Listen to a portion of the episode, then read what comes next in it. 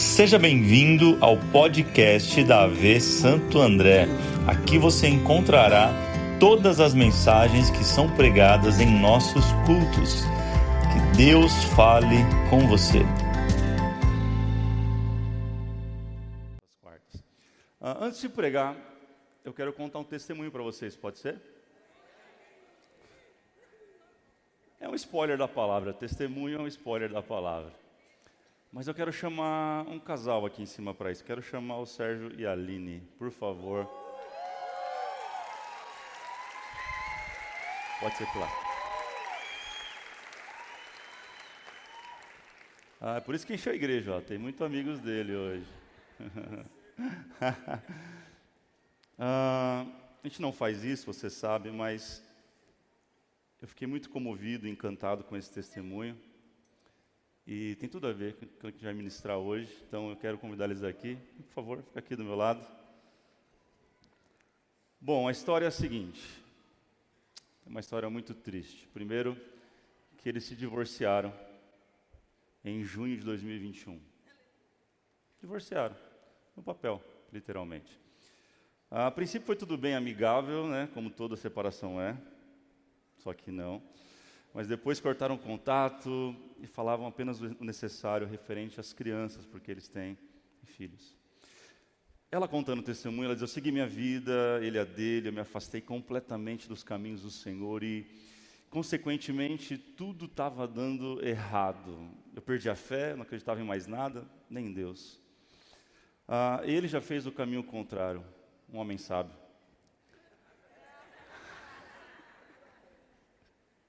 Deixa eu puxar a sardinha para o meu lado. Ah, ele que estava afastado na época voltou para a igreja, conheceu além do véu, Santo André é o lugar do encontro, e começou a levar as crianças. Bom, o tempo passou, no final do ano, Jesus me resgatou no chão da minha sala. Eu tive um encontro com ele, foi assim mesmo, eu chorando, ajoelhada no chão, na minha sala, e me vi completamente rendido a Jesus, perguntando a ele o que eu tinha que fazer para mudar a minha vida, o que ele queria de mim. Eu, eu pedi naquele momento: Senhor, eis-me aqui, muda a minha vida, transforma tudo sozinha. Eu não consigo, eu, eu nem imaginava o poder que isso teria na minha vida. Ah, muitas coisas foram mudando radicalmente dentro de mim e ao meu redor. Eu voltei a orar. E a minha oração é que o Senhor colocasse uma pessoa do meu lado boa e também do lado dele. Alguém que amasse o Sérgio, cuidasse dos meus filhos. Ah, uma pessoa que ajudasse ele a cumprir o propósito de vida dele em Deus enfim. Tudo foi mudando sem parar, o Senhor começou a, a mostrar que essa pessoa era o Sérgio. Eu cheguei a pedir a Deus: não, não quero, eu quero outro. Engraçado. Logo eu, que não acreditava em mudanças, pedi uma confirmação a Deus, queria saber se era mesmo Ele ou meu coração me enganando. Ah, e Deus me conectou com uma amiga que fez um convite para vir o culto de mulheres aqui na Linha do Véu. Quando chegamos lá, ela falou: Essa é a sua casa nova. E no final me levou para a pastora orar. Ela orou por mim, naquela oração o Senhor confirmou tudo que havia me mostrado na minha história. Ela disse assim: a árvore que havia sido cortada ainda dava frutos. O que eu achava que estava morto estava vivo. Quando eu havia escrito a minha história com a minha caneta de forma errada, pensando que estava fazendo certo, mas Deus estava escrevendo uma nova história com a caneta dele, uma folha em branco e que não precisava ter medo, que, que era, seria tudo novo. Saí de lá inchada de tanto chorar. Depois de um pouco mais de dois anos separados, nós voltamos e nos casamos dia 11 de agosto.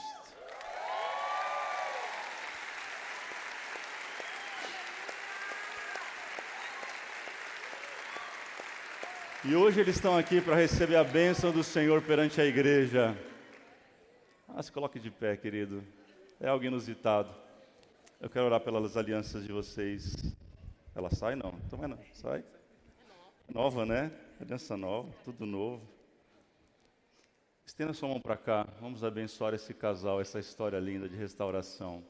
Deus ainda faz milagres. Jesus, nós abençoamos, Pai, estas alianças. A tua palavra diz que a glória da última casa ela é maior do que a da primeira ou da última. Nós declaramos, Pai, favor e graça sobre eles. Eles vão viver nos próximos meses aquilo que eles não viveram nos últimos anos, Pai. Nós profetizamos uma aceleração do céu sobre esta casa, a favor do Senhor, que eles sejam um estandarte, uma bandeira levantada dizendo: só o Senhor é Deus, que o Senhor é o Deus que faz novas todas as coisas. Obrigado por esse testemunho, obrigado por esta história. Nós te honramos com ela e declaramos, ó Pai, no mundo espiritual coisas novas, novas. Em nome do Pai, em nome do Filho e em nome do Espírito Santo de Deus nós oramos. Quem pode celebrar Jesus por isso? Você pode.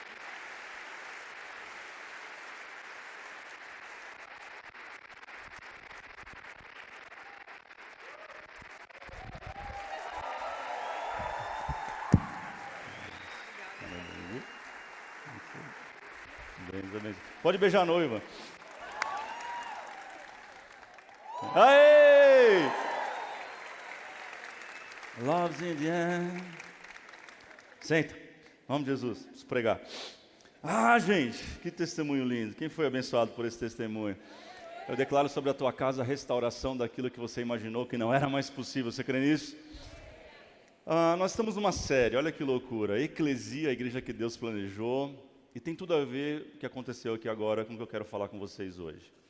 Nós estamos baseados em Marcos capítulo 16. Marcos 16, capítulo 15, é o texto do, do, do comissionamento.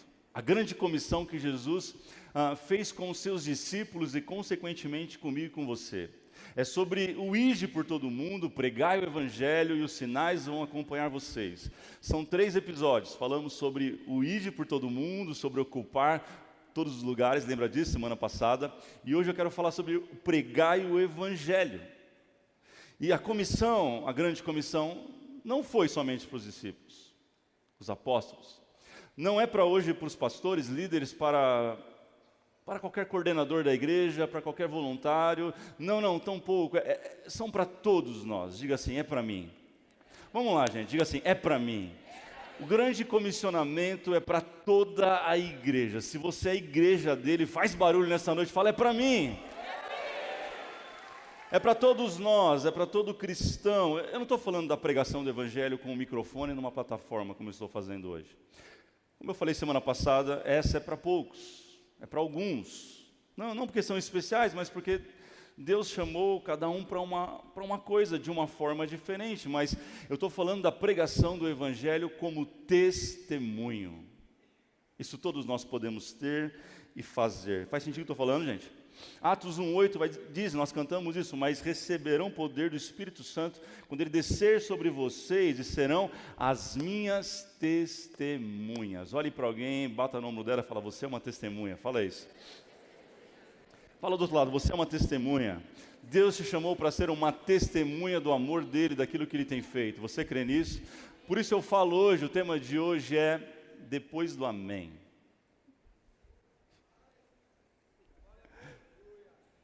Eu sou assim, eu tenho uns temas estranhos. Depois do amém, o que quer dizer isso?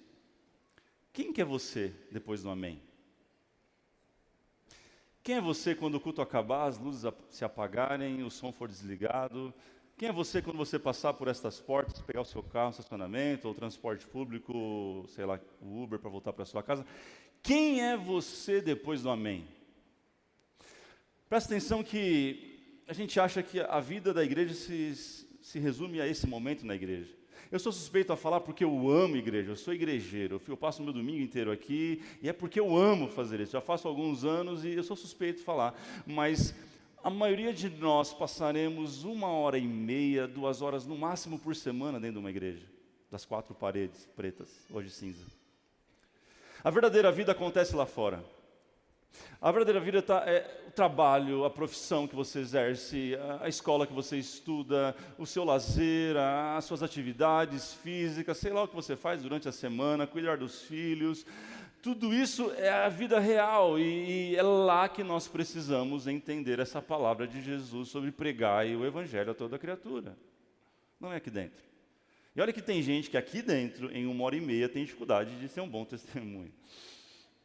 Falei, pronto. Quanto mais lá fora. Quem é você depois do Amém? Olhando para a vida do apóstolo Paulo, nada mais, nada menos que apóstolo Paulo, eu quero te convidar a mergulhar comigo em algumas páginas da vida dele, não todas, apenas algumas, que vão dizer para nós um caminho do que são as marcas de um bom testemunho. Em primeiro lugar, primeira coisa que, que eu aprendo com a vida de Paulo é que a primeira grande marca é que a, a pessoa ela é convertida e não convencida. Diga para alguém, convertido e não convencido. Deixa eu te lembrar quem foi Paulo. Paulo foi um homem terrível. Paulo foi um homem difícil. Talvez a maioria dos nossos pecados, dos nossos defeitos, não se comparam àquilo que Paulo foi. Atos capítulo 8, 1 vai dizer que Paulo foi aquele que consentiu na morte de um homem chamado Estevão. E não foi uma morte indolor ou. Não, apedrejamento. Paulo foi quem assinou e falou: pode matar. Olha que bonzinho que ele era. Paulo, mais dois versos para frente, Atos 8:3. Ele é aquele que assolava a igreja, ele arrastava homens e mulheres aos cárceres, judiava deles. Atos 7 vai dizer que algumas pessoas que compartilhavam com a visão de Paulo, elas expulsavam as pessoas, os cristãos, em particular os discípulos das cidades, roubavam-lhe as capas, que era algo valioso e, e Europa muito frio, e entregava nos pés de Paulo, dizendo assim: ó, esse é o troféu. Nós vencemos, nós expulsamos esses malditos cristãos. Paulo falando de si mesmo, palavras de Paulo no capítulo 26, ele se coloca como um homem enfurecido, e ele obrigava cristãos a blasfemarem. É desse homem que eu estou falando, um homem terrível, um homem que nós podíamos olhar para ele e falar: esse não muda, esse talvez, ah, acho que nem a graça tem poder para isso, mas algo aconteceu com Paulo em Atos capítulo 9, é o texto que eu quero ler para você, algo chamado transformação, algo chamado conversão. Leia comigo, Atos 9, a partir do verso 3, diz assim: Em sua viagem, quando se aproximava de Damasco, de repente brilhou ao seu redor uma luz vinda do céu. Ele caiu por terra e ouviu uma voz que lhe dizia: Saulo, Saulo, por que você me persegue? Saulo perguntou: Quem és tu, Senhor? Ele respondeu: Sou Jesus a quem você persegue. Levante-se, entre na cidade, alguém lhe dirá o que você deve fazer. Os homens que estavam viajando com Saulo pararam emudecidos, ouviam a voz, mas não viam ninguém. Saulo levantou-se do chão e, abrindo os olhos, não conseguia ver nada, e eles o levaram pela mão até Damasco. Por três dias ele esteve cego, não comeu e nem bebeu. Essa é a narração da conversão dele. O, o momento inicial, o, o start, o, o estupim de quando Paulo tem um encontro com Jesus na estrada para Damasco, alguns dizem que foi no cavalo, a Bíblia não diz, mas fato que ele cai ao chão com aquele brilho e ele fica cego, ele ouve a voz de Jesus, Jesus fala com ele e ele tem uma revelação ali do que Deus tinha para a vida dele. Ele vai para uma casa, ele entra na rua direita, ele fica lá três dias cego, não come, não bebe, e alguém chamado Ananias é enviado por Jesus para ir até aquela casa para orar por ele. Paulo então volta a enxergar mas quando ele abre os olhos novamente, ele começa a enxergar a vida de outra forma. De fato, uma conversão tinha acontecido. Paulo já não era mais um homem convencido apenas, mas era um homem que decidiu mudar de vida, ou seja, conversão. Conversão não é 360, mas conversão é quando você vai por um caminho e de repente você se arrepende daquele caminho porque está errado, você faz um 180 e faz o caminho totalmente contrário. Isso é conversão. Porém, que dentro das nossas igrejas hoje tem muita gente convencida e não tantas pessoas convertidas. Existem muitas pessoas que são carismáticas, elas. Eu gosto do Evangelho, eu gosto do que Jesus falou, ele foi um cara legal, mas deixou na, deixou na minha vida e a Bíblia não é, já é um livro antigo, né? Tem mais de dois mil anos. Eu acho que não é uma verdade tão absoluta assim. Acho que a gente tem que dar uma atualizada. Eu acho que a gente tem que mudar algumas palavras. Acho que a gente tem que rever alguns conceitos. Só que isso não existe. A Bíblia continua sendo e sempre será a verdade absoluta de Deus para o homem.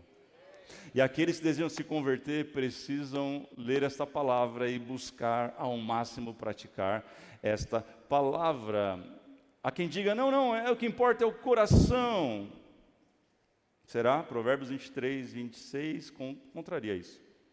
Vai dizer assim, ó, meu filho, dá o seu, me dá o seu coração. Muito bom dar o coração para Deus. Mas ele, vírgula, mantenha os seus olhos em meus caminhos agora.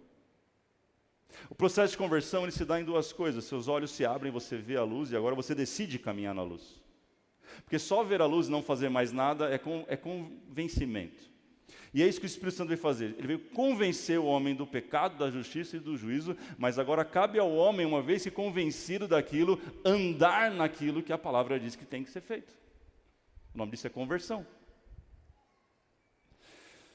Ai, Jesus. Então não é sobre apenas entregar o coração, mas é ter os olhos abertos. Efésios 1,18 diz assim: Oro também para que os olhos do coração de vocês sejam iluminados a fim de que vocês conheçam a esperança para a qual Ele os chamou. Isso é poderoso, gente. A conversão, ela é uma experiência sobrenatural que muda definitivamente a forma que nós enxergamos a vida. E é isso que Paulo está sofrendo, uma mudança, uma mutação, uma metanoia agora na sua forma de enxergar as novas realidades. Ah, você fala, pastor, mas eu conheço muita gente que diz crente, se diz cristão, e às vezes nem sabe o que é cristão. Vamos lá. A palavra cristão é simples, é um pequeno Cristo. É uma imagem de Cristo. Olha para a sua vida. Não do irmão, mas olha para a sua vida. Como você se enxerga? Um pequeno Cristo. Nós temos agido como Jesus agiria? Porque isso fala de conversão. Nós temos pensado como ele pensaria? Nós temos feito como ele faria. Não, não, pastor, fulana fala que vai na igreja, vai na Lenda do Véu Santo André. Tem um adesivo no carro. Mas um dia eu estava num lugar, eu, eu vi alguém fechando ela. É só em tese, gente, eu não vi nada. Mas talvez era você. Era um. Não, não vou falar o carro. Estou brincando. Jesus revela, estou brincando. A pessoa tomou uma fechada, ela abriu o vidro, Achei que ela levantar a mão para abençoar o dia daquela pessoa, mas. Não, porque fulano na igreja é uma benção, mas chega em casa, eu conheço, é vizinho. É uma gritaria que só naquela casa, é um barraco. São pessoas convencidas de algo, mas não literalmente convertidas. Pessoas assim já se convenceram que Jesus é o caminho. Já se convenceram que Ele é a verdade e a vida, e por isso que estão aqui. E que bom que você está aqui. Fala para alguém, que bom que você está aqui. Mas tem um próximo passo, tem a página 2, e a página 2 agora é andar pelo caminho, é andar na verdade, é andar na vida. Isso chama conversão. Paulo viveu uma verdadeira e genuína conversão. Quem é que é testemunha de Cristo, diga amém. Combina comigo, vamos lá. Não tem como um cego guiar outro cego. Só pode testemunhar de Cristo aquele que vive em Cristo. Não é sobre apontar o caminho. Quando nós dedicamos os nossos bebês, e hoje foram dez pela manhã, é por isso que está crescendo a igreja. Muito bebê. A Bíblia fala assim: ó, ensina o teu filho no caminho. E o artigo muda tudo. Porque se for o caminho, é dizer assim, ó, vai por ali. Já pegou informação com alguém que falou para você assim, não vou, é, vai por ali, ó, talvez você chega lá, vai ver uma placa e vai chegar. Outra coisa é a pessoa falar, não, eu conheço, vem comigo. O texto está dizendo que Paulo sofreu isso, ele, ele, ele, ele teve esse momento com, com Jesus ali na estrada para Damasco, e alguém teve que pegar a mão dele e falar: Vem comigo. Esse é o caminho. Vem para cá. É aqui que você vai ficar. O Espírito Santo ele começa a conduzir a nossa vida, mas aqueles que são convertidos, eles permitem a condução do Espírito Santo que agora habita em nós. E não somente tem uma mudança intelectual, é uma mudança completa, é uma mudança de atitude. Quem está entendendo isso, vamos lá. E, e, e, Paulo ele vai deixar isso muito claro para nós. Ele vai dar uma lista quando ele escreve para a igreja que está em Éfeso, capítulo 4, a partir do verso 22. É um texto, são dez versos, mas vale a pena a gente ler. Os traços de alguém que se converteu de fato. Olha o que vai dizer.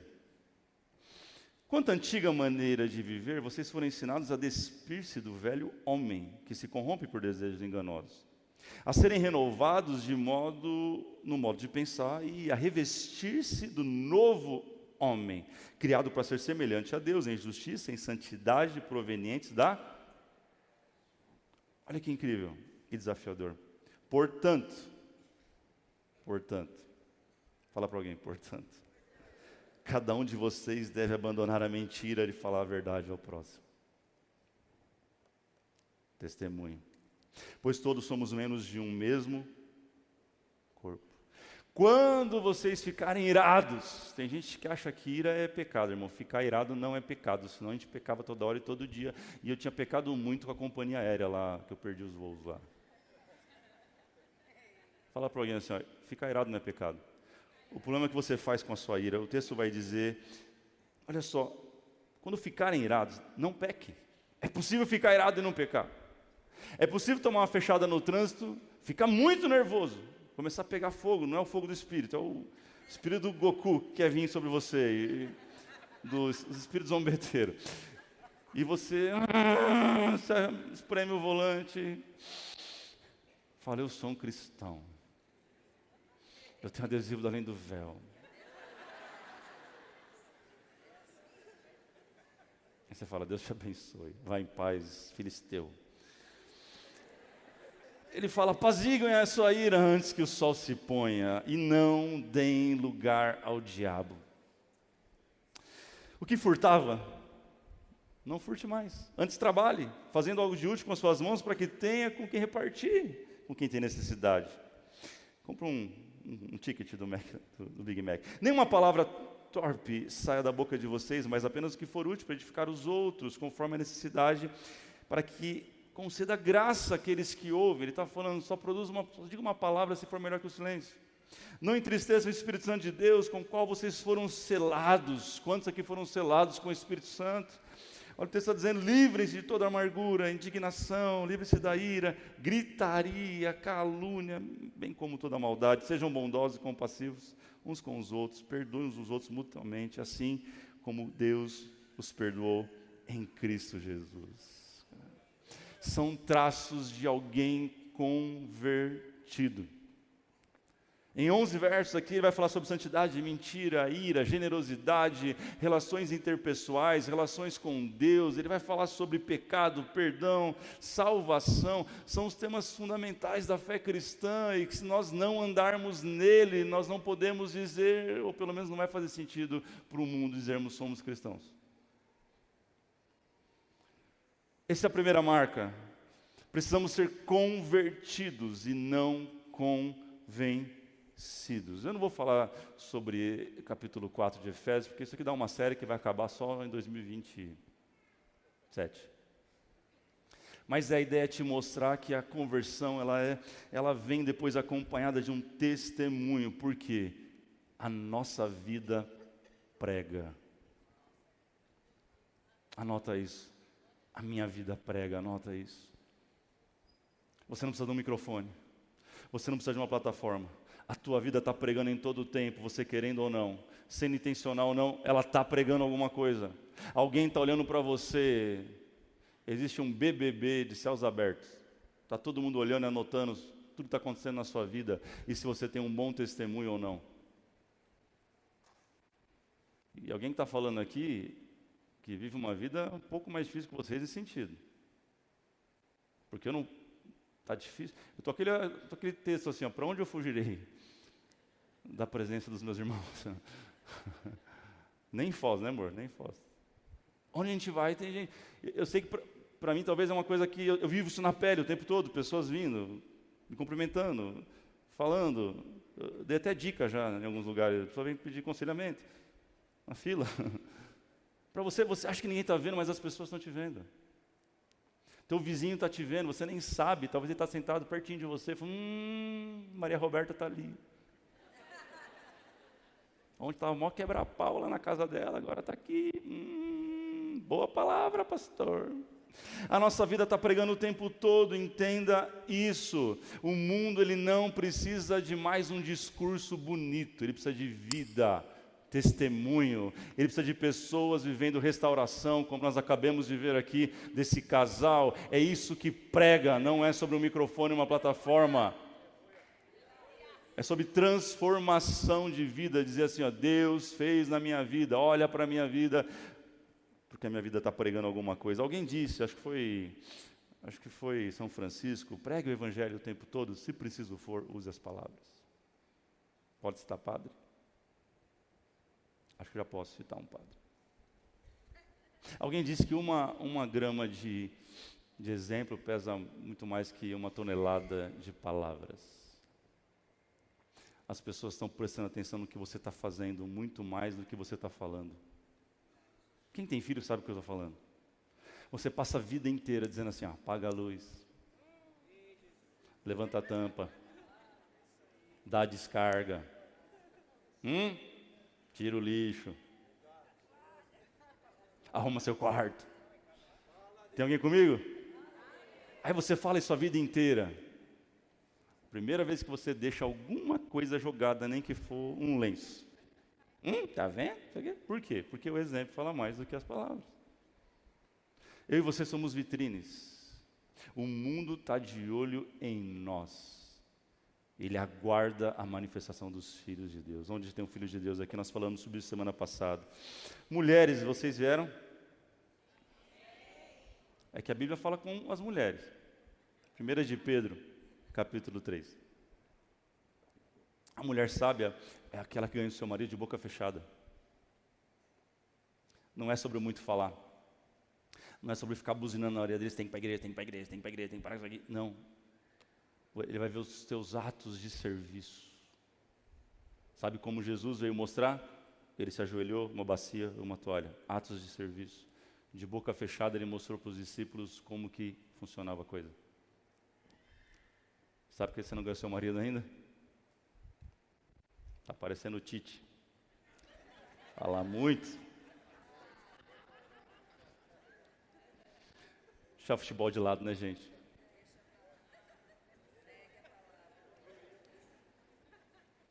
Volta para cá, volta para a mensagem. Sabe, uma boa palavra precisa vir acompanhada de um bom exemplo. Quem está comigo? Vamos lá. Mateus 23, 3. Olha o que vai dizer, gente. É muito sério. Isso é muito sério. Mateus 23, 3 assim: obedeçam-lhe e façam tudo o que eles dizem a vocês. Ponto. Mas não façam o que eles fazem, pois não praticam o que pregam. O verso 13 vai explicar o que está acontecendo. Ai de vocês, mestres da lei e fariseus, hipócritas, vocês fecham o reino dos céus diante dos homens. Vocês mesmos não entram e nem deixam entrar aqueles que gostariam de fazê-lo. Assim como um bom testemunho como esse que nós ouvimos converte muita gente, arrasta muita gente para o Evangelho, um péssimo testemunho leva as pessoas para o inferno. Nenhum amém? Eu vou repetir. Isso tem que estar dentro de nós. Assim como um bom testemunho, ele muda a vida das pessoas, ele inspira as pessoas, ele muda histórias. Um péssimo testemunho arrasta uma multidão para o inferno. Sabe, o discurso atrai, mas o exemplo ele sustenta aquilo que foi feito. Apenas dando um exemplo para você. Alguns pastores já perguntaram como vocês fazem para ter o melhor time de voluntários já visto antes. Quem concorda comigo? Só tem voluntário aqui hoje. Como que faz, pastor? Qual que é o método? Qual que é o livro que vocês usam? Qual que é, sabe, como, como que é essa, como, como você prepara? Você trouxe alguém lá da Disney para ensinar eles a sorrir? Não, não, não. É o exemplo. Eu não estou falando isso para engrandecer, não. Vou dar um exemplo simples para você. Quem aqui, na sua casa, na sua casa, você vê um papel jogado, um papel de, de bala, sei lá, de qualquer coisa, que era para estar no lixo e está no chão. O que, que você faz quando você vê? Qual que é o óbvio? Você fala, não, deixa lá, pastor, duas semanas. Não me convida para jantar, em nome de Jesus, me avisa antes, ou faz uma limpeza antes. O normal é você abaixar, pegar, jogar no lixo. Algumas pessoas não fazem isso na igreja, pergunta ao pessoal da limpeza, mas esse é outro assunto. Agora, o que, que eu faço, e que muita gente aqui faz quando chega na igreja e vê um papel no chão? É simples. Eu não, eu não vou. Não, vi um papel ali, deixa eu ver se o voluntário está ali só para eu. É agora. Vê se ele está olhando. Gente, é só você ser apaixonado por algo, que as pessoas à sua volta vão ser apaixonadas por aquilo. É só você ter prazer em servir as pessoas, que quem está à sua volta vai ter prazer. Eu tento explicar isso para alguns pastores que ainda vivem lá em Nárnia, em 1950, que tem que ter uma cadeira como um trono, uma roupa diferente, e ele está acostumado só a ser servido, mas não serve ninguém. Não adianta treinar. Você pode trazer quem você quiser, porque não é sobre palavra, mas é sobre exemplo. Quem é empresário aqui, diga amém. Quer ter clientes para o resto da vida? Não basta uma propaganda boa. Seja um testemunho vivo na sua empresa. Você vai fidelizar clientes para o resto da vida. Porque o testemunho tem o poder de fidelização. Quem está entendendo essa mensagem, diga eu estou. Vamos lá. Vamos lá, vamos lá. Quem quer receber mais de Deus, diga amém.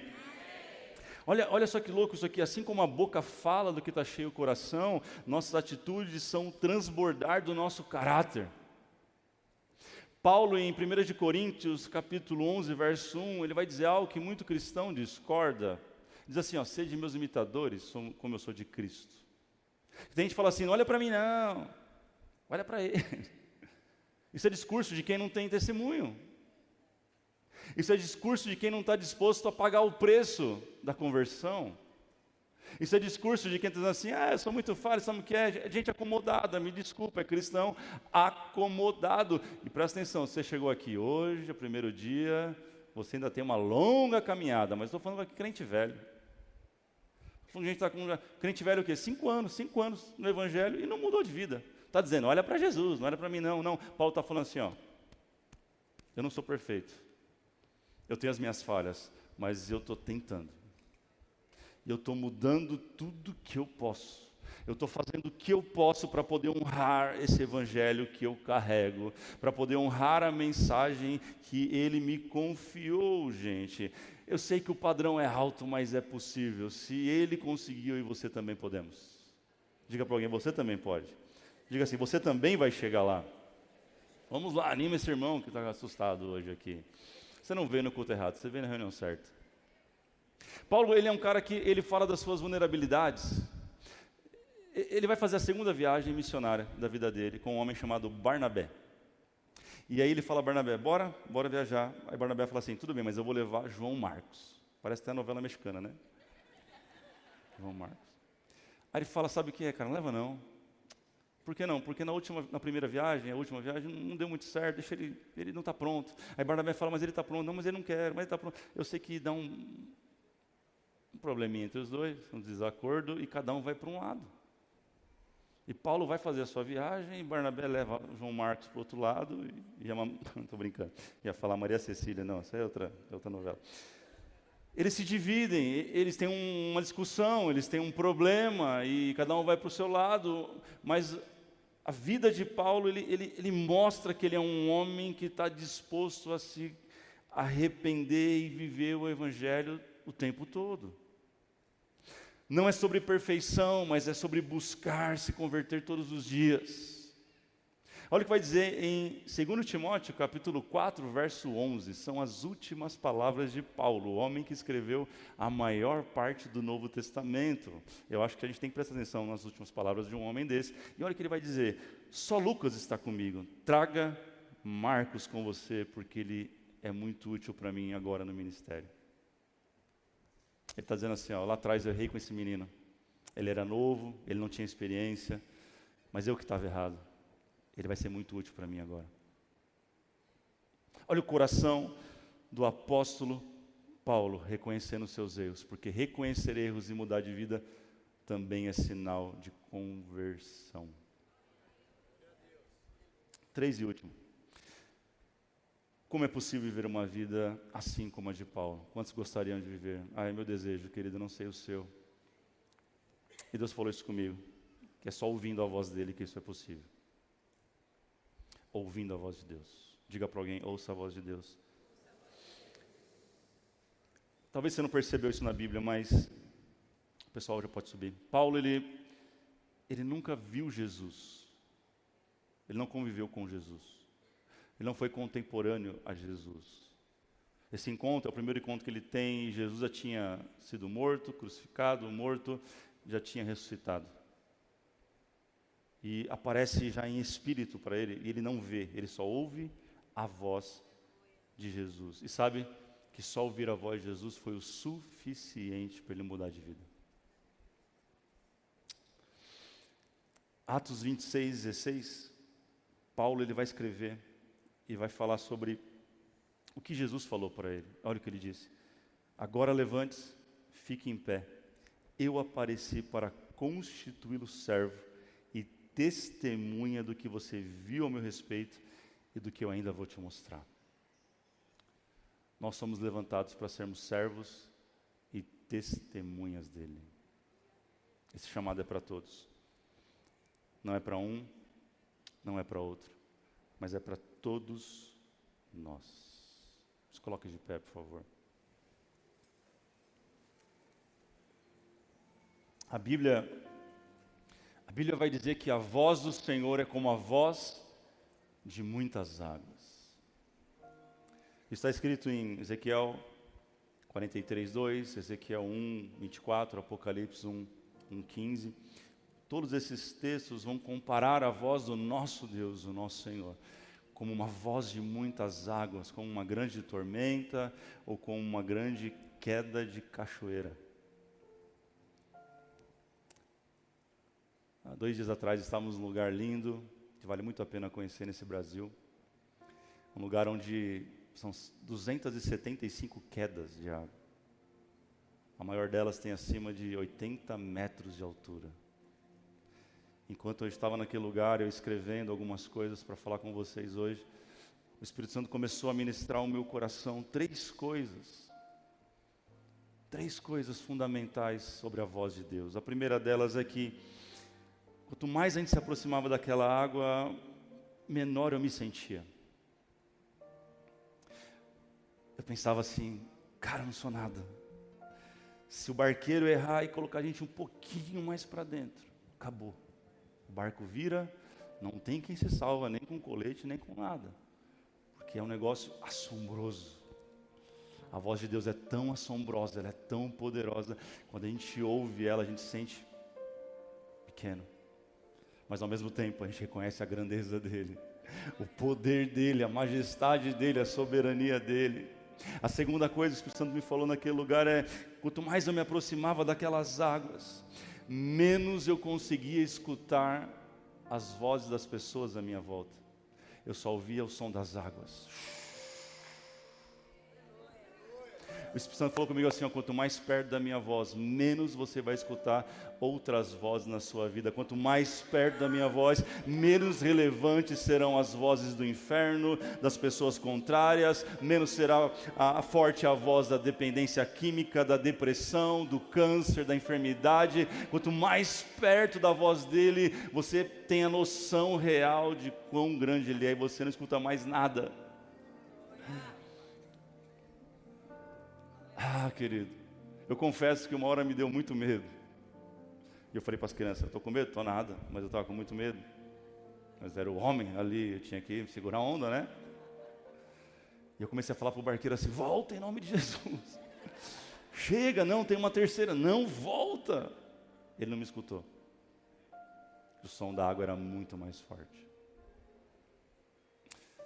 A terceira coisa que eu, que eu aprendi com essa experiência sobre a voz de Deus Quanto mais próximo eu estava daquela água, mais temor eu sentia no meu coração. A Bíblia diz que o temor ao Senhor é o princípio de toda sabedoria. Nós temos que voltar a temer ao Senhor. Existe um testemunho a ser dado. A igreja, alguém disse, acho que foi Bill Hybels, disse que a igreja é a esperança do mundo. Sabe, porque talvez às vezes os seus filhos ainda não se converteram?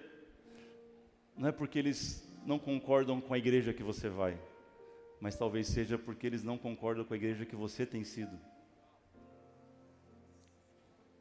Existe um testemunho para ser dado. O mundo está de olho na gente. As pessoas estão de olho em nós, nas transformações que nós estamos vivendo na nossa vida, na nossa casa.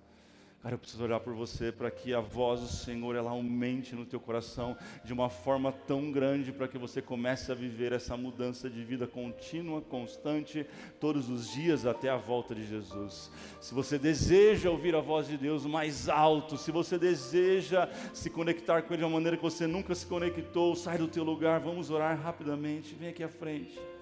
A minha oração vai ser: Senhor, aumenta a voz sobre os teus filhos, aumenta, abre mais essa torneira nos céus, abre mais, escancar essa cachoeira sobre estas pessoas, para que elas voltem a te ouvir claramente, para que elas possam te sentir. Sabe, a gente não tem como, não tem como estar debaixo da voz de Deus e não sair de lá totalmente permeado por ela. Nós saímos daquela experiência encharcados, molhados por toda aquela água, não tinha como, ela entrou em todos os lugares, ela estava em todos, todo o barco, em todas as pessoas, não tem como. É uma experiência dessa que eu desejo para você e que eu oro sobre você nessa noite.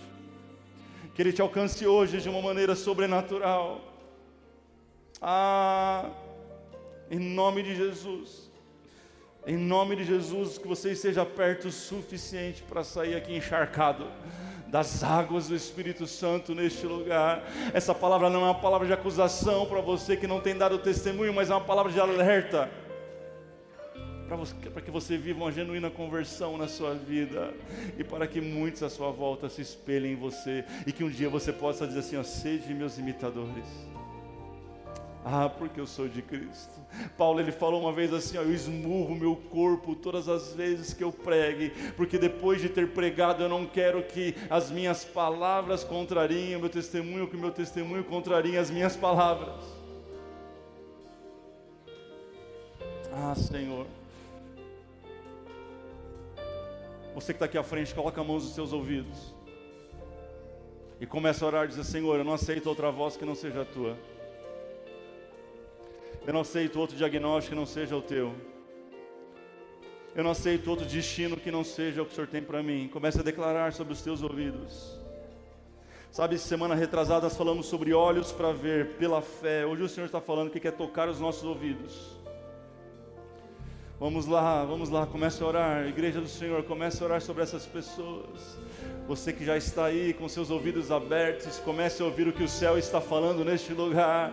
Estenda sua mão sobre essas pessoas e comece a declarar aquilo que o céu está falando. E nós declaramos favor e graça, bondade e misericórdia sobre a sua vida. Nós declaramos já as janelas dos céus abertas sobre você. Nós declaramos chuvas, chuvas de bênção sobre você nesta noite. Nós declaramos, nós declaramos e profetizamos a palavra do Senhor sobre a tua vida. Vamos lá, vamos lá, ore ao Senhor. Abre os meus ouvidos, abre os meus ouvidos, abre os meus ouvidos.